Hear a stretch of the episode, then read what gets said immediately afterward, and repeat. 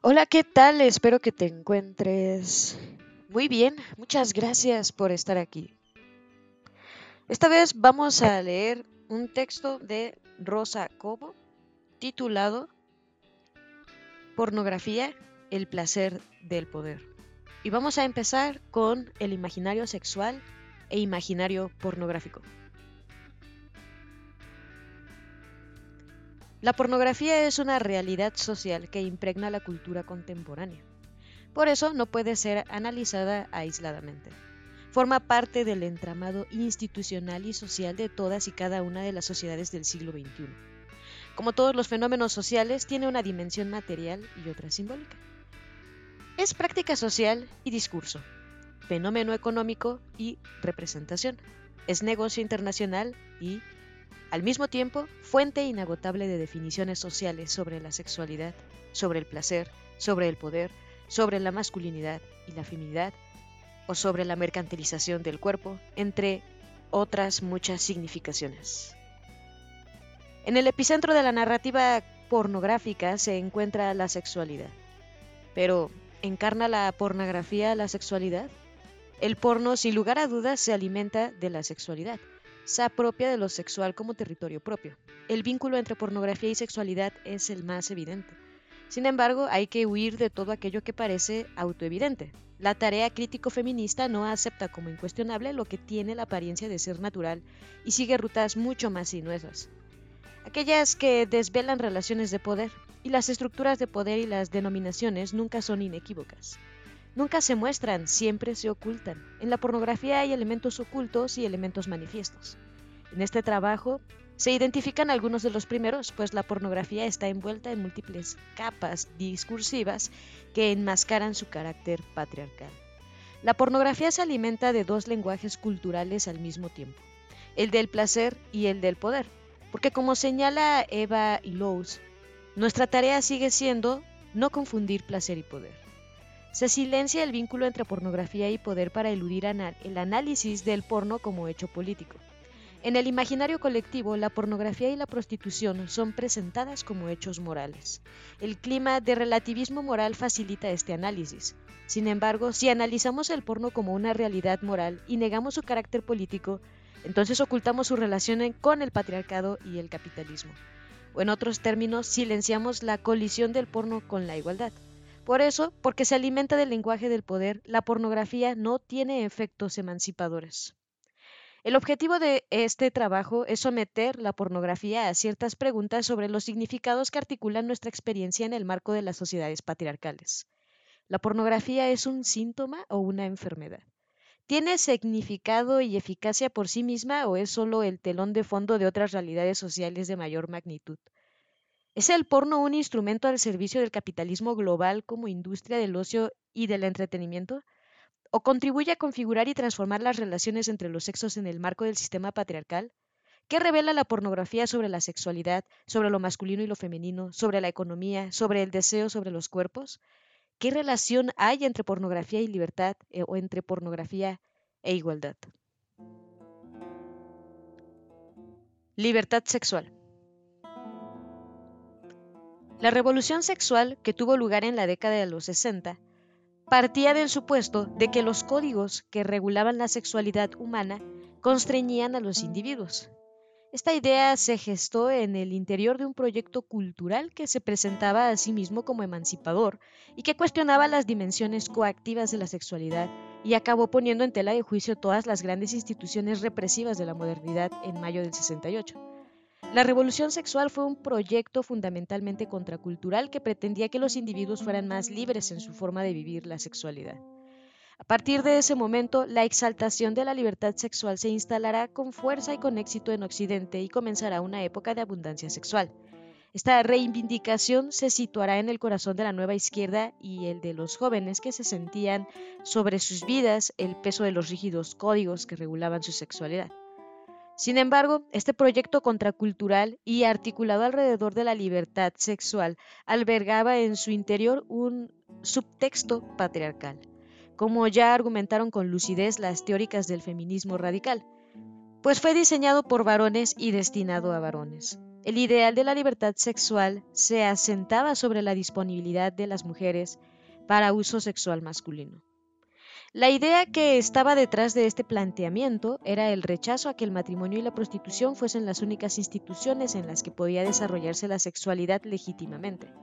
En el marco de esta revolución comienza a tomar fuerza la idea de que la sexualidad puede vivirse con mayor libertad, a pesar de que fue una propuesta patriarcal. Muchas veces la reclamaron para sí mismas al tiempo que se oponían a esa definición de la libertad sexual como disponibilidad sexual para los varones. Las mujeres demandaron otra sexualidad más placentera y gratificante y así surgió el ideal del buen sexo compartido y vivido en la intimidad. La revolución sexual hace del yo la sexualidad y la vida privada elementos esenciales para la formación y la expresión de la identidad. Convivirán en el desarrollo de este proceso tanto una concepción patriarcal de la sexualidad como procesos crecientes de androginización emocional de hombres y mujeres.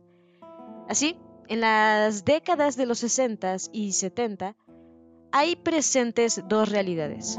Por un lado, la exaltación de la libertad sexual masculina por otro, la propuesta de que el placer sexual no es una prerrogativa exclusiva de los varones y que por tanto debe vivirse la intimidad por los dos miembros de la pareja. Estas son las dos propuestas que se gestan en esa época y ambas han contribuido a la creación de una cultura de la sexualidad, pero también, como sostendrá Eva Illouz, la existencia de una cultura emocional. Los psicólogos postularon la intimidad como un ideal a alcanzar en las relaciones sexuales y conyugales. Una vez que la idea de la intimidad se postuló como la norma y el modelo de las relaciones saludables, la ausencia de intimidad pudo convertirse en el marco general que organizaba una nueva narrativa terapéutica del yo. La pornografía se desarrolla en el interior de esa cultura de la abundancia sexual, pero no recoge las dos tradiciones que tienen lugar en esa época histórica, sino que se gesta en el marco del primer desarrollo, lo que exalta la sexualidad desde el interés masculino y rompe con la exaltación de la intimidad sexual y del eh, placer compartido.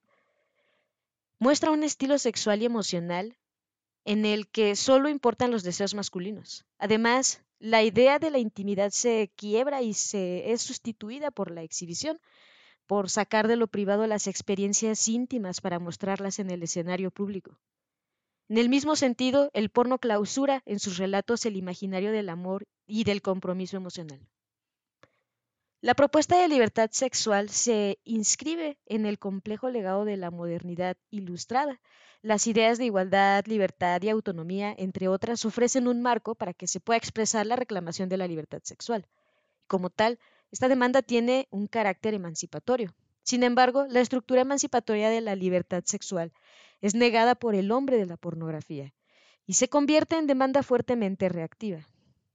El porno contribuye a la creación de una nueva cultura emocional, en expresión de Eva y Lowe's, alrededor de la mercantilización de las emociones sexuales y de poder, el aliento de esa cultura es patriarcal, pero su articulación tiene lugar en el interior del nuevo capitalismo.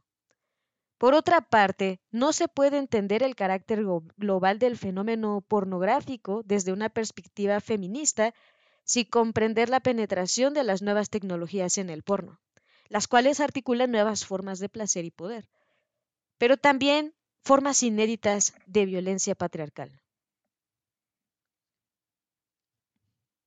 Nuevas heterodesignaciones patriarcales. La hipótesis central que vertebra este trabajo es que grupos masculinos con poder económico y cultural están proponiendo a la conciencia de nuestra época una redefinición de lo masculino y de lo femenino. En otros términos, las transformaciones sociales que alumbran un nuevo mundo exigen la readaptación de los roles que deben desempeñar hombres y mujeres. En los momentos de cambios políticos, económicos o culturales de gran densidad, las sociedades patriarcales deben armonizar el nuevo papel que se les ha asignado a las mujeres con una definición normativa de cómo ellas deben ser, sentir y comportarse. La coherencia entre las designaciones sobre lo que debe ser una mujer y los roles que debe desempeñar en el nuevo mundo que se está creando es la condición de posibilidad de la legitimidad y estabilidad de la ideología patriarcal. En esos procesos, los grupos masculinos que aspiran a detentar el poder suelen poner a las mujeres como objeto transaccional frente al grupo de varones que hasta ese momento ha tenido la hegemonía. Celia Amoros lo explica de esta forma. Los relevos de poder entre los varones suelen ir acompañados por heterodesignaciones patriarcales alternativas que interpelan a las hegemónicas. Este grupo masculino se gesta originariamente vinculando a las economías ilegales, a las maras, a las pandillas ligadas al narcotráfico y a la explotación sexual, es decir, los lover boys, padrotes, proxenetas y el conjunto de mercenarios que trabajan para los dueños de los burdeles y negocios de explotación sexual. También integra a los dueños de los negocios que sostienen y se enriquecen gracias a la existencia de la economía criminal. Todos estos grupos a los que se aprovechan directamente e indirectamente de la explotación sexual y de economías ilegales próximas necesitan el apoyo de colectivos culturales y organizaciones no gubernamentales para así buscar cierta legitimidad que asegure la estabilidad del negocio. Estos segmentos de la cultura de la economía y de la sociedad civil son fundamentales para construir el desarrollo favorable a la pornografía y en general al negocio de la explotación sexual. Este relato amable es relevante a efectos de conquistar espacios en la opinión pública. La academia, los medios de comunicación y el aparente trabajo de la solidaridad a través de las ONGs se convierte en las principales fuentes de legitimización y al mismo tiempo en los canales privilegiados por los que transitan las heterodesignaciones patriarcales. Dicho círculo masculino aspira a tener un lugar bajo el sol patriarcal. Sus negocios ilegales exigen contingentes de mujeres que transiten por los círculos semi-institucionalizados y que puedan ser convertidas en servidoras sexuales domésticas y laborales. La figura de la servidora sexual doméstica y laboral solo puede sostenerse con violencia. ¿Cómo interpretar, eh, si no, los feminicidios de Ciudad Juárez? ¿Quiénes lo perpetran? ¿Cómo entender los asesinatos de defensoras de derechos humanos? O de lideresas indígenas que defienden sus comunidades y tierras de la veracidad criminal de las grandes empresas estadounidenses y europeas. Las mujeres que trabajan en maquilas en condiciones de semiesclavitud, las mulas que transportan drogas, las mujeres de la industria de la explotación sexual, las que están en las granjas de vientres de alquiler, las trabajadoras domésticas a tiempo completo y sin derechos laborales o migrantes violadas durante el tránsito de, al país destino, entre otras, nutren esta figura creada por los sectores más brutales del nuevo capitalismo que se concreta en la economía criminal. Para sostener esta figura es necesario normalizar la violencia patriarcal, garantizar la impunidad y crear un clima de miedo, inseguridad y vulnerabilidad, pero también desintegrar las comunidades originarias, borrar la memoria comunitaria y delimitar los movimientos sociales que se oponen a esa barbarie. Estos grupos masculinos, estos bárbaros del patriarcado están en la intersección de la alianza entre el peor capitalismo y los sectores más duros del sistema patriarcal. Las heterodesignaciones patriarcales, por tanto, cabalgan sobre dos procesos. El primero es la creación de dos contingentes de mujeres vulnerables que no tienen más posibilidad para vivir que transitar el espacio de las economías ilegales. Mujeres que viven en países y zonas del mundo cuyos aparatos productivos no admiten a nuevos trabajadores y en los que la estructura de oportunidades es inexistente.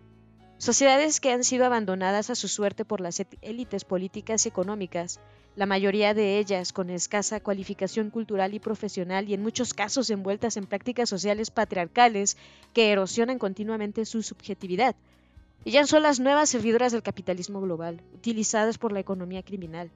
Sobre esa realidad material se está formando una nueva definición de la feminidad normativa, sobre la idea de que las mujeres, como eternas disponibles sexuales para los varones y como trabajadoras esclavas precarizadas, se quiere reconstruir la feminidad normativa.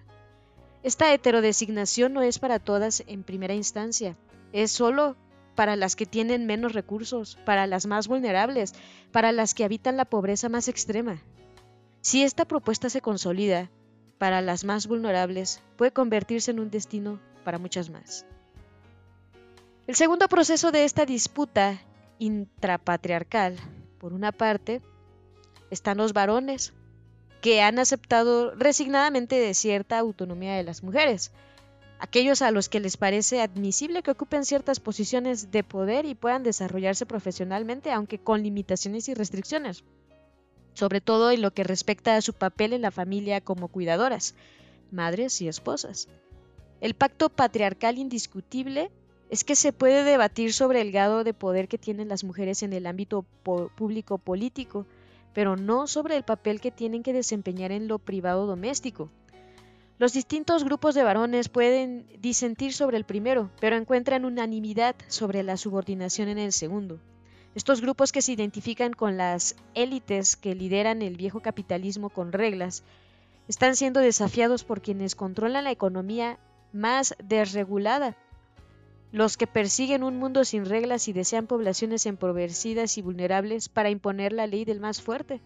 Las mujeres, como diría Celia Moros, son el objeto transaccional de la disputa que tienen los varones que detentan el poder con aquellos que desean sustituirlos e imponer un nuevo orden, o que, en último término, desean convivir con ellos en condiciones de cierta legitimidad.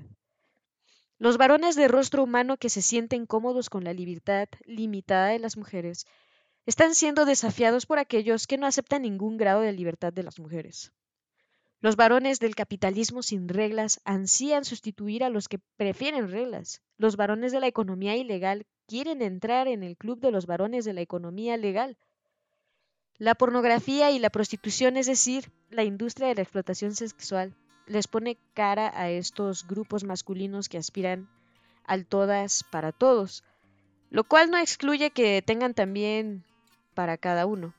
Estos grupos masculinos no renuncian a la familia convencional ni a la mujer que les corresponde en el contrato sexual. Ellos son los que pretenden ampliar todo lo posible ese grupo de mujeres, las servidoras, las que son para todos, para todo, que también forman parte del contrato sexual. La pornografía debe ser interpretada como un magma de significaciones que tiene efectos socializadores y normalizadores sobre ese grupo masculino criminal que quiere destruir la normatividad femenina que muchos casos había sido transformada por las luchas feministas. Estas significaciones están contribuyendo a reorganizar ideológicamente el viejo imaginario misógino, ese que inferioriza a las mujeres y las define como insignificancia, para al final convertirlas en mercancías.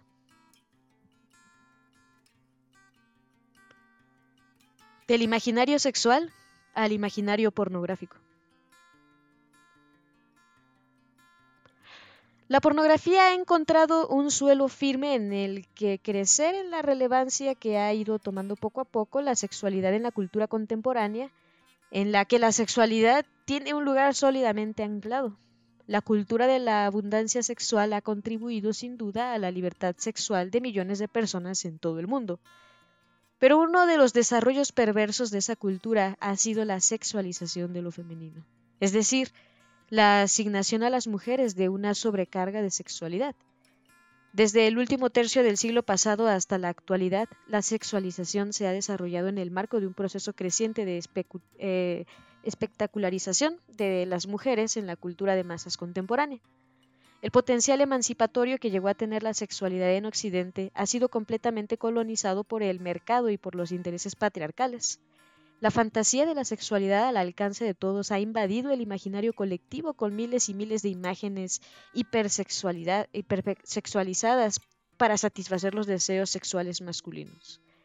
Al mismo tiempo, las mujeres se han convertido en el señuelo para promocionar, vender o publicitar diferentes productos. La imagen femenina, seductora y sexualizada, se ha convertido en el problema de la publicidad, de la industria de la moda, del calzado de la belleza o de la cirugía estética, pero también del cine, del teatro o de la literatura. La producción de imágenes visuales de mujeres con poderosos subtextos normativos se ha convertido en la metáfora de la abundancia sexual, y sobre esa fantasía ha crecido la pornografía. A partir de los años 50 y 60 se redefine en Occidente el imaginario de lo femenino en el contexto de exaltación de la libertad sexual. El eje de esa nueva redefinición es la sexualización. Las mujeres son dibujadas como seres predominantemente sexuales, con una tendencia natural a la seducción, La moda, el cine o la publicidad emiten imágenes de mujeres cuyo mayor mérito es su atractivo sexual. Quizá Marilyn Monroe es el paradigma de esa creación de lo femenino como atractivo sexual. El proceso de sobrecargar simbólicamente de sexualidad a las mujeres se ha ido incrementando de año en año. A partir de ese momento, la cultura de masas contribuirá a hacer que las mujeres hipersexualizadas sean un espectáculo. Y así la nueva cultura contemporánea eh, especulariza a las mujeres. La pornografía, como veremos, las hiperespectaculariza. Si a partir de la década de los 60 las sociedades patriarcales sexualizan lo femenino, la pornografía hipersexualiza a las mujeres hasta convertirlas en seres deformados que apenas se parecen a sí mismas. Detrás de esas imágenes de mujeres sexualizadas encontramos intereses de orden económico y patriarcal. Y ese es uno de los problemas de la pornografía, que separa a mujeres y hombres en dos direcciones diferentes. La separa entre sí, pero también de su yo más profundo. La definición de las mujeres como seres sexuales no es nueva, está enraizada en las entrañas del patriarcado.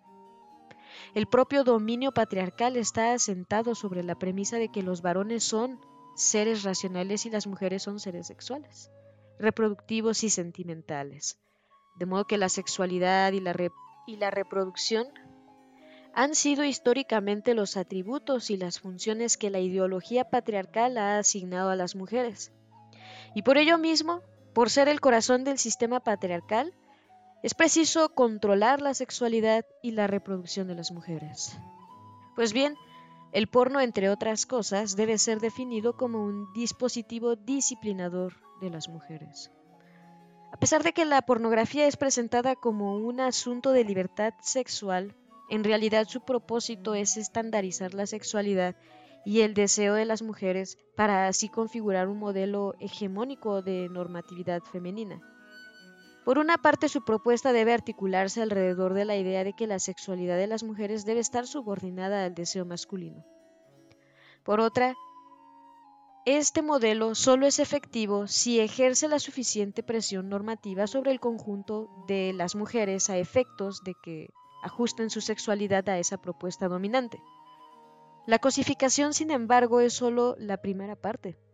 La segunda consiste en envolver esta exigencia normativa en un negocio internacional en el que la sexualidad y los cuerpos de las mujeres se convierten en mercancías que se caracteriza por sus bajos costes y sus altos beneficios.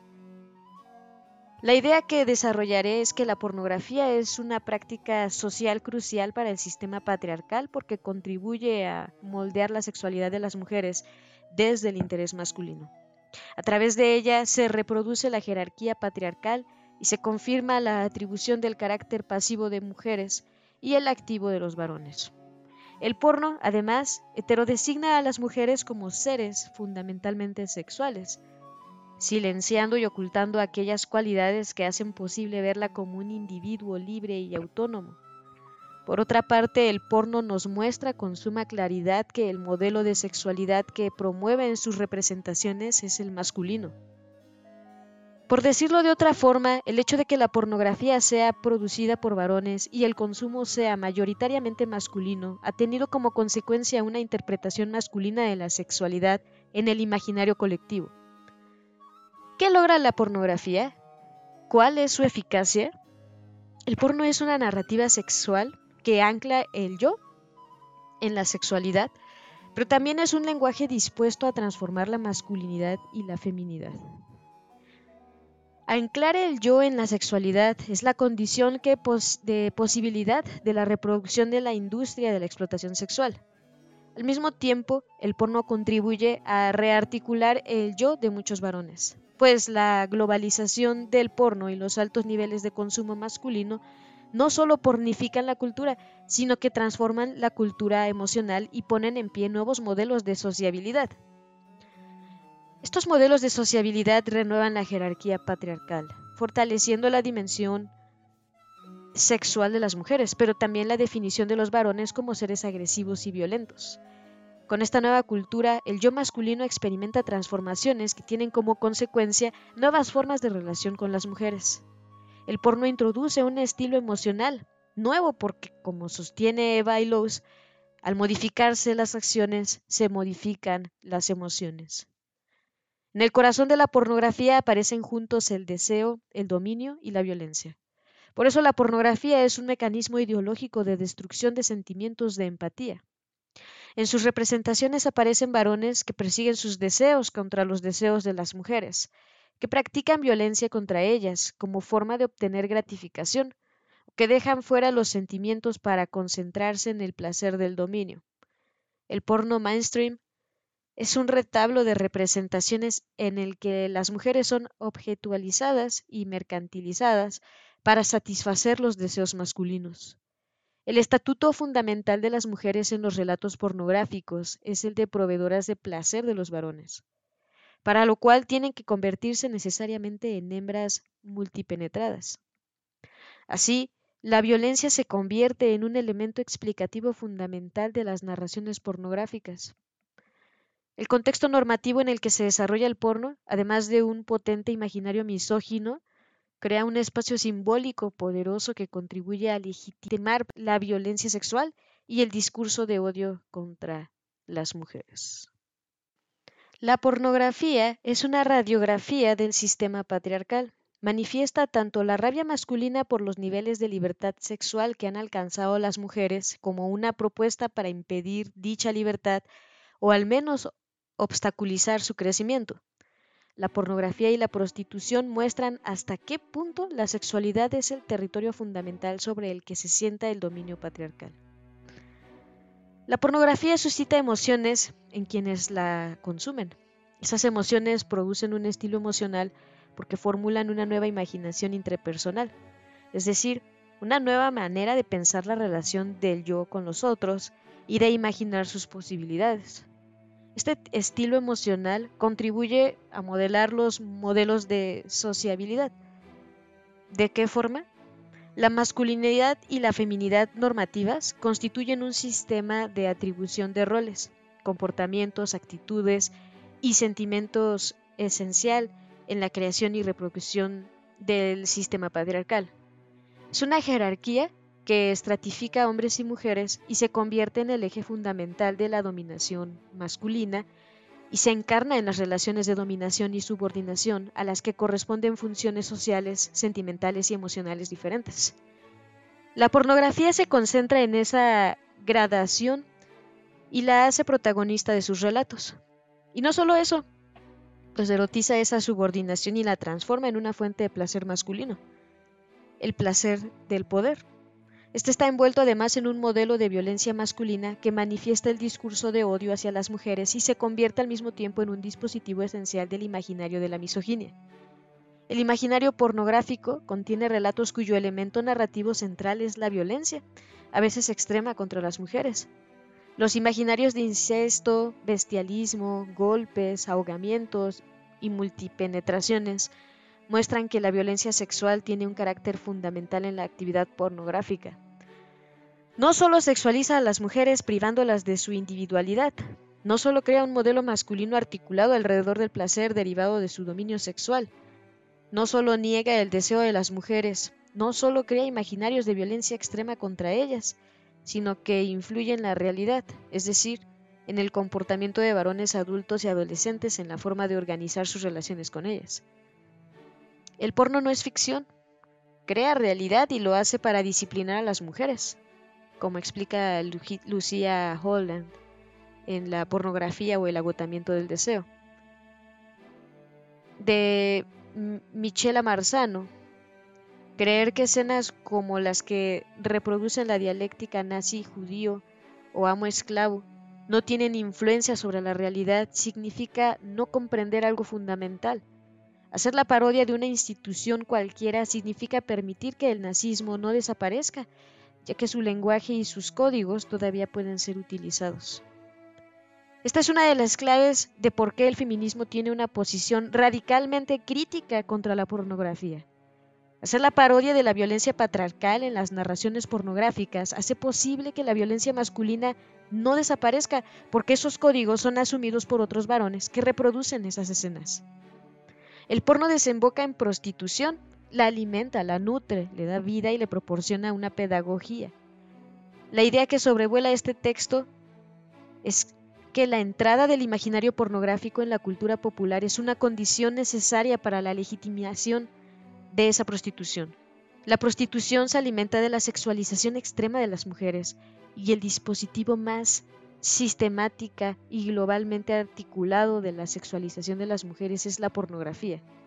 Por tanto, el primer hilo que vincula la pornografía y prostitución es que la primera ofrece una bandeja de hipersexualización de lo femenino al sistema prostitucional. 1967 En 1967, Susan Sontag reflexionaba así sobre la pornografía. Queda aún una minoría apreciable de agentes que objetan a la pornografía o sienten repulsión ante ella no porque piensen que es repugnante, sino porque saben hasta qué punto puede ser un comodín para los psicológicamente deformados o una brutalización de los moralmente inocentes. Por las mismas razones, me desagrada a mí la pornografía y me desasosiegan las posibles consecuencias de su creciente disponibilidad. Y bueno, hasta aquí lo vamos a dejar por esta ocasión. Te agradezco muchísimo haberme acompañado en este capítulo. Nos escuchamos hasta la próxima.